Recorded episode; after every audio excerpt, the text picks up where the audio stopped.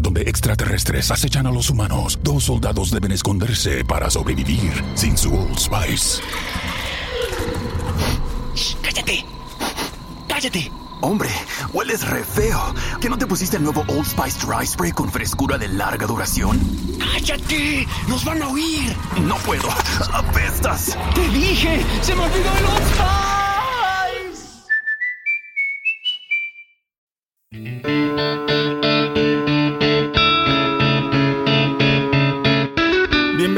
Sin Límites, un espacio donde siempre hay algo que decir y que contar. Soy Sergio Mendoza y el podcast da inicio ahora mismo.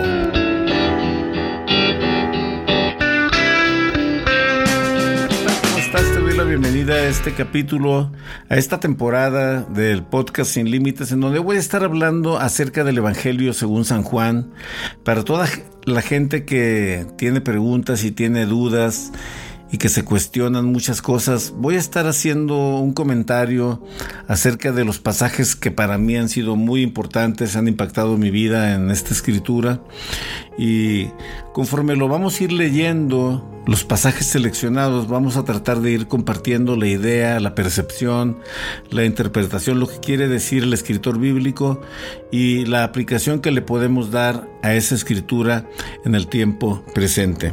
Hoy lo voy a dedicar a este capítulo, el pasaje acerca del encuentro de Jesús con la mujer samaritana y voy a empezarlo a leer en este momento y lo hacemos ahora. Dice así San Juan capítulo 4.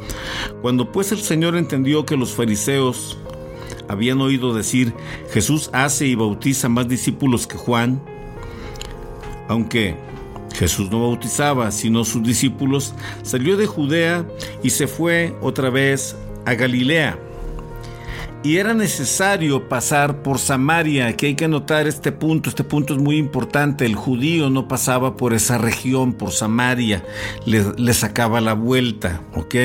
Rodeaba, prefería caminar un poco más que pasar por ese lugar, porque había una cuestión. Estamos hablando en un tiempo en el que Jesús está en el que Jesús viene al escenario al, a nacer y a vivir en el imperio romano. Y estamos hablando de una sociedad completamente separatista, racista, si lo quieres llamar así, clasista, y, y al, samaritano se le consideraba una persona inferior. ¿Por qué? Porque a los samaritanos se les mezcló cuando fueron, cuando el pueblo de Israel algunos cientos de años atrás había sido conquistado por, por el ejército asirio cuando el emperador asirio era Antíoco Epífanes, llegaron y hicieron lo que todavía en estos tiempos se viene haciendo, lo que hizo Milosevic en Yugoslavia con la depuración étnica.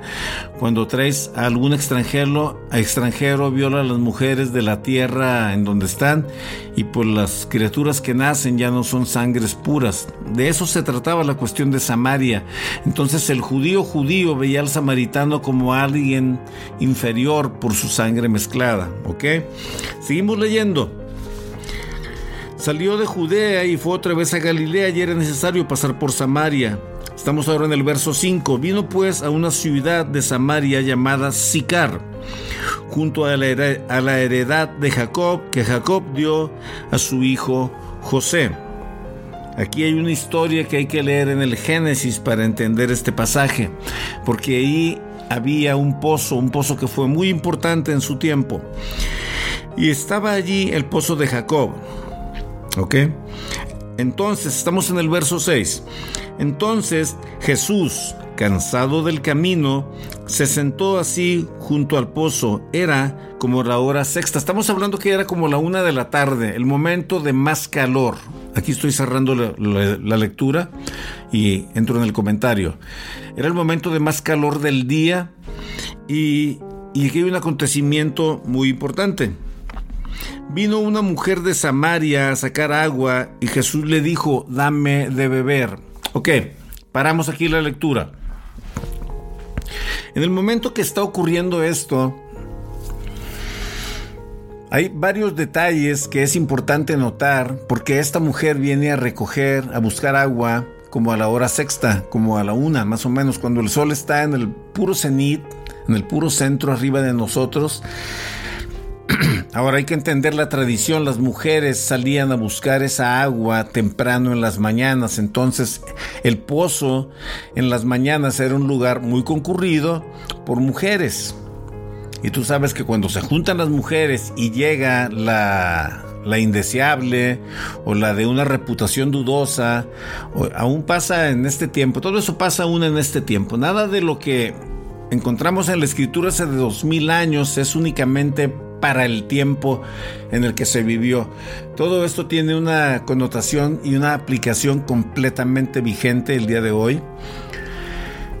Y la mujer evitaba, entonces esta mujer samaritana evitaba llegar a la hora del que estaba la aglomeración y ella llegaba pues cuando ya estaba solo el pozo.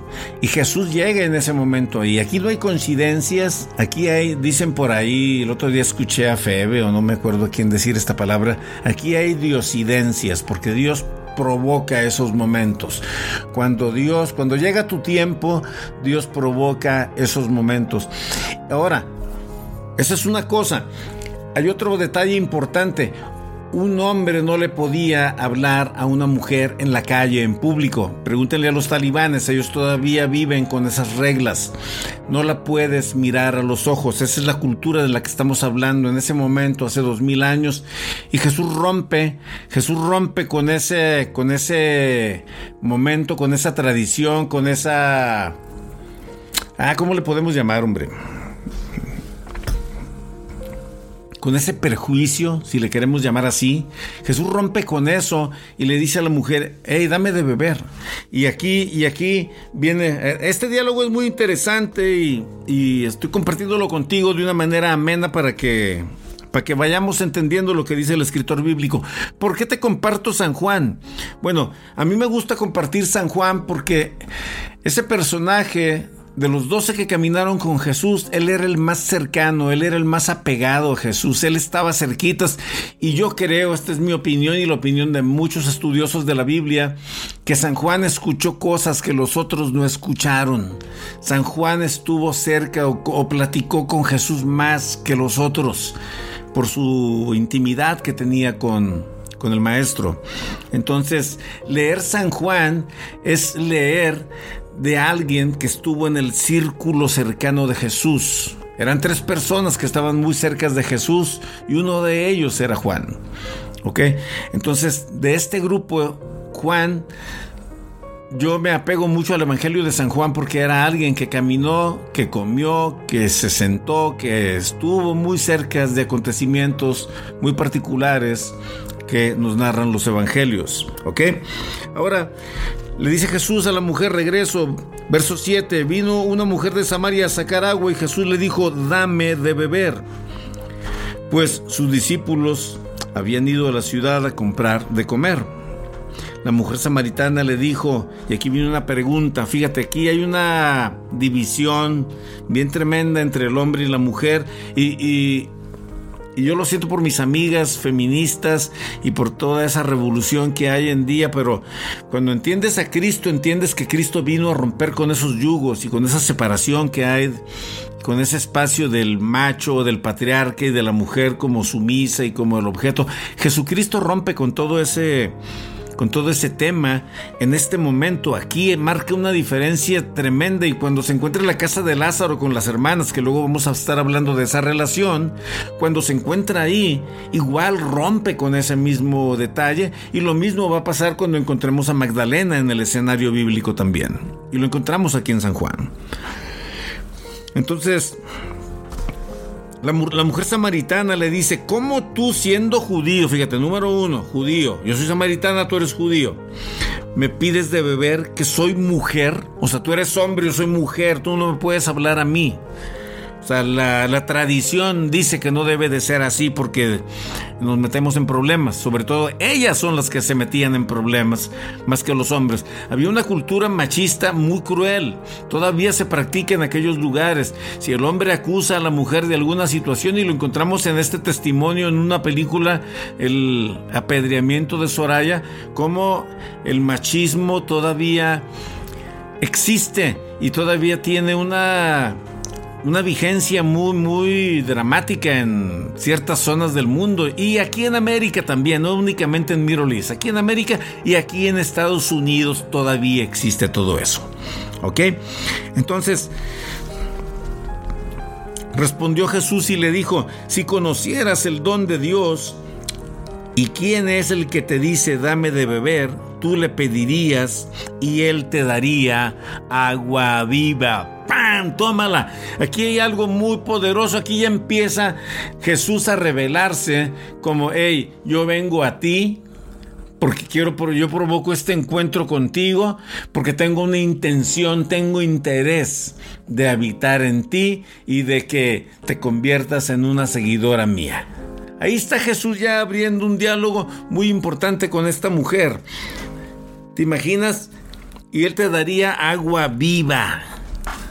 Y la mujer le dice, la mujer le dijo, Señor, tú no tienes con qué sacarla. La mujer está viendo a Jesús sentado ahí, cansado, asoleado, y no tiene el, el, el, la cubeta, decimos allá en México, o el tobo, diría el chamo. O sea, él no tiene con qué meter agua para sacar el agua del pozo. Le dice, la mujer se está fijando en las cosas elementales, en lo, externo, y todavía no le cae el 20 de quién es el que está ahí platicando con ella. La mujer le dice, Señor, tú no tienes con qué sacarla. Estamos en el verso 11 del capítulo 4 de San Juan. Y el pozo es hondo. ¿De dónde, pues, tienes el agua viva? Le pregunta. Verso 12. ¿Acaso eres tú mayor que nuestro padre Jacob, que nos dio este pozo, del cual bebieron él y sus hijos y sus ganados? Respondió Jesús y le dijo, estas letras están en rojo, estas son palabras que dijo Jesús, cualquiera que bebiere de esta agua, volverá a tener sed.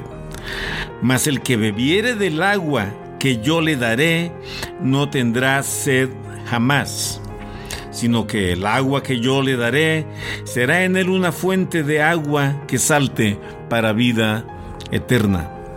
La mujer le dijo, verso 15, la mujer le dijo, Señor, dame de esa agua para que no tenga yo sed, ni venga aquí a sacarla. Fíjate el problema, ¿eh? Ella pasaba una vergüenza terrible en llegar a ese lugar y ve en Jesús una respuesta, pero todavía no entiende el punto aquí.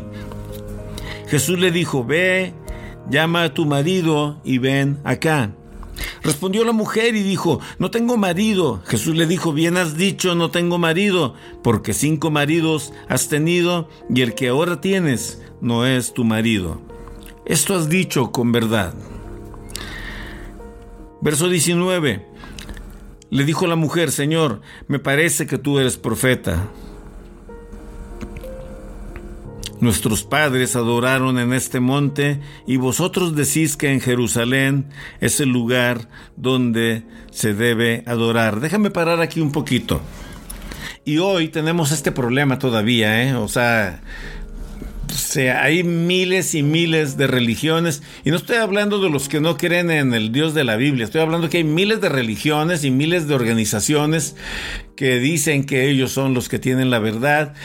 Y la gente pregunta, oye, pues a quién me acerco, si a este o al otro, a Juana o a Chana, voy a la iglesia de la pandereta rota o a las iglesias estas liberales o neoliberales que predican ya con pastores tatuados y, y con bandas de rock y todo ese rollo contemporáneo. Ninguna de las dos cosas tiene nada de malo, pero hay un problema y Marcos Vidal lo cita cuando, cuando nos invita a escuchar esa canción que se llama Cristianos. O sea, hay una discusión muy interesante que se está viviendo hoy en día al respecto de ¿Cómo nos acercamos a Dios, carajo? ¿Cómo, ¿Cómo vamos a venir? ¿De qué manera? Levanto las manos, ¿no? Digo aleluya, ¿no? ¿Qué va a decir la gente?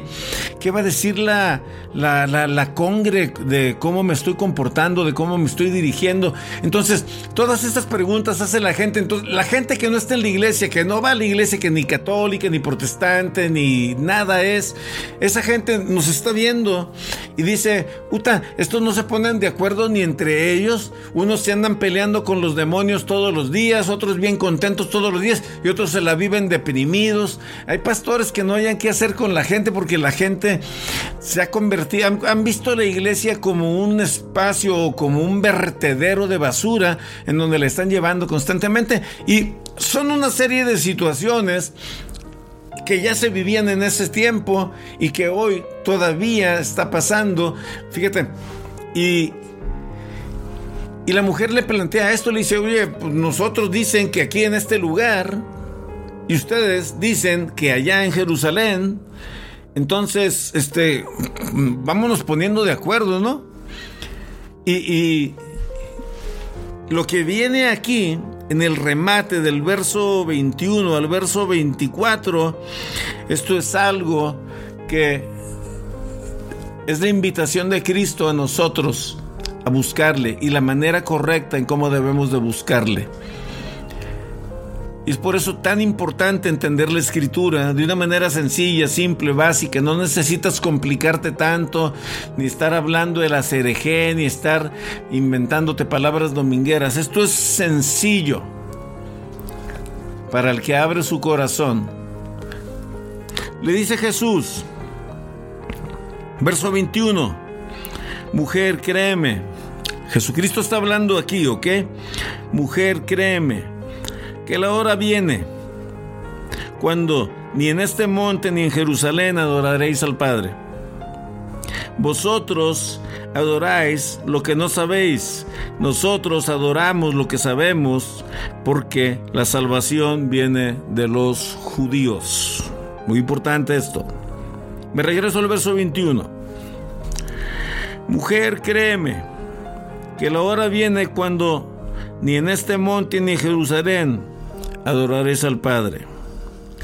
Vosotros adoráis lo que no sabéis, nosotros adoramos lo que sabemos, porque la salvación viene de los judíos.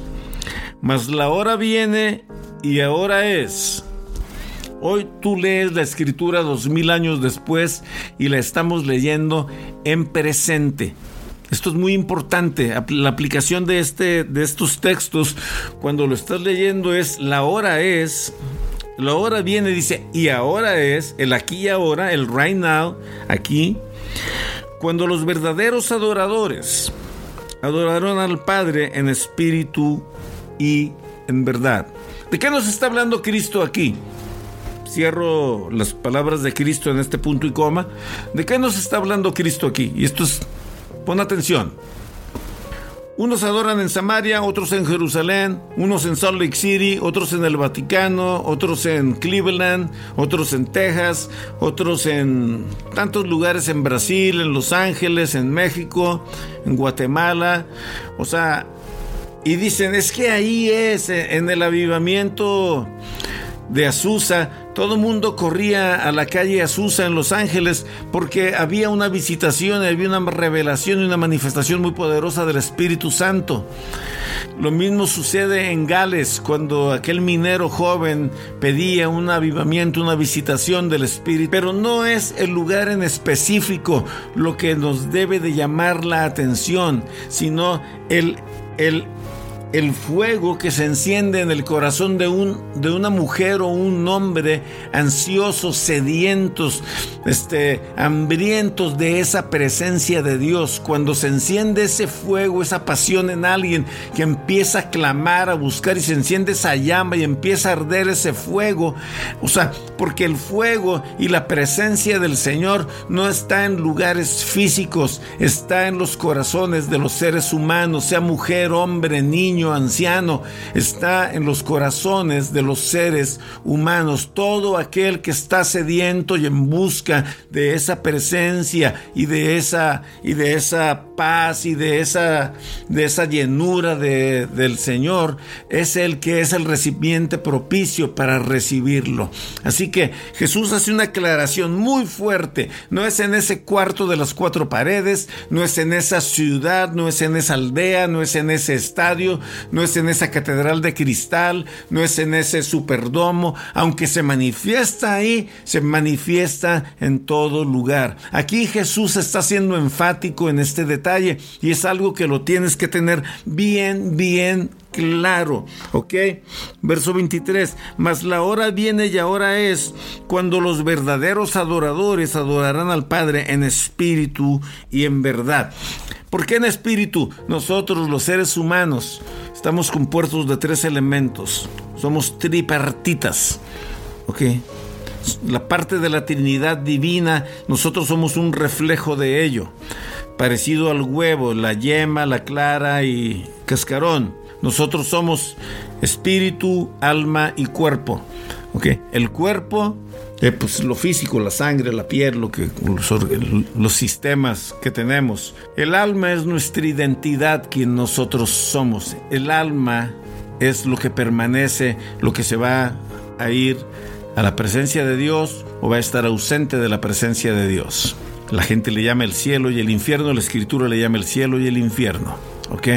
El espíritu es esa parte de nosotros que nos dio Dios. El espíritu es la vida misma. El espíritu es lo que Dios sopló en nosotros desde Adán. Cuando morimos, ese espíritu vuelve a Dios. Bueno, ese espíritu tiene una necesidad de conexión con aquel que lo dio. Por eso cuando se activa la presencia de Dios en un ser humano, esa parte espiritual se enciende y empiezas a ver cosas que antes no veías, a entender cosas que antes no entendías y a sentir la presencia de Dios en ti, porque el espíritu se activa en ti, se enciende en ti. Esa es la parte que se enciende en esta mujer en este encuentro con Jesús y ella le dice, oye, ¿acaso eres profeta? Oye, yo creo que tú eres esto. ¿Por qué? Porque está cerca de él y su espíritu se enciende.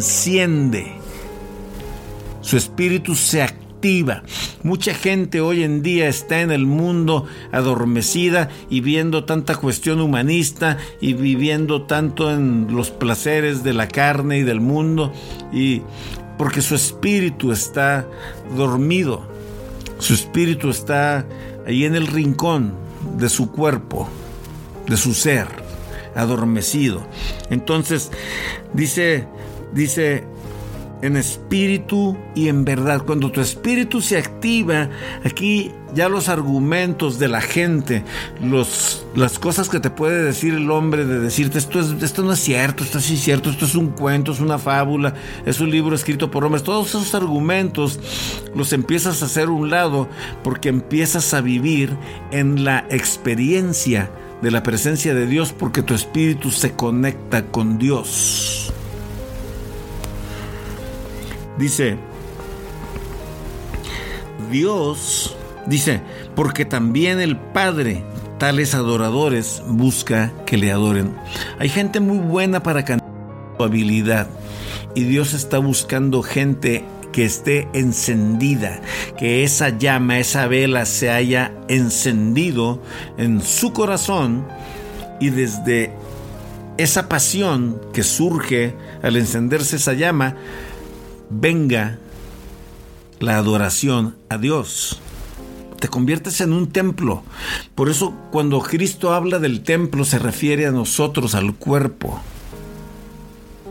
Hoy nosotros somos llamados a ser templos porque el Espíritu de Dios quiere conectar con nuestro espíritu y habitar en nosotros. Así es, esto es lo que está diciendo la escritura aquí.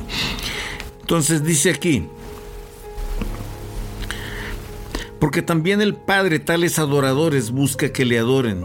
Verso 24. Dios es espíritu, y los que le adoran en espíritu y en verdad es necesario que adoren.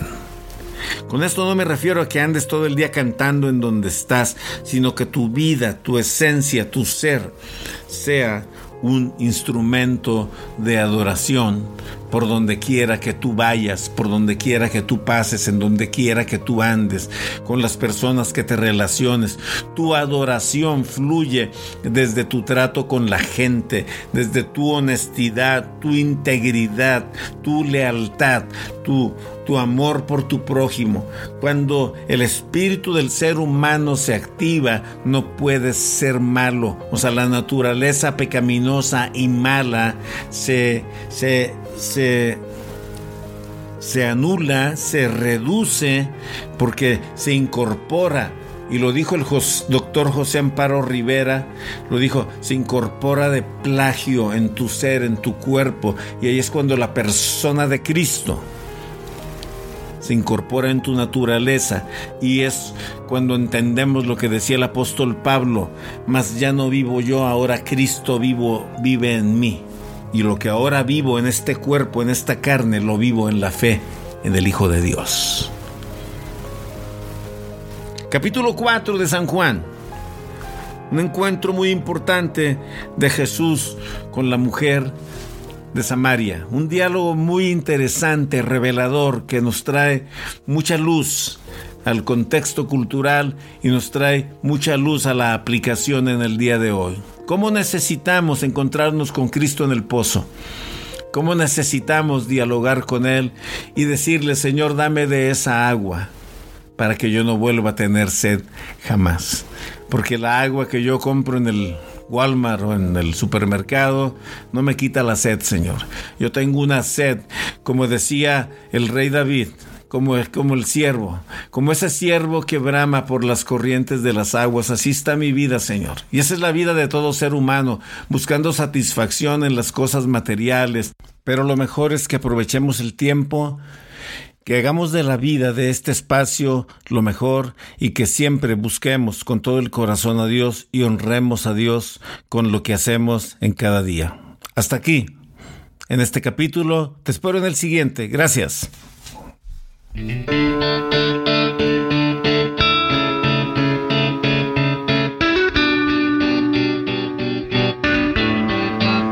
Gracias. Si te gustó este capítulo, te invito a que lo compartas con tus amigos. Dale un me gusta, dale un like y hasta la próxima. Soy Sergio Mendoza.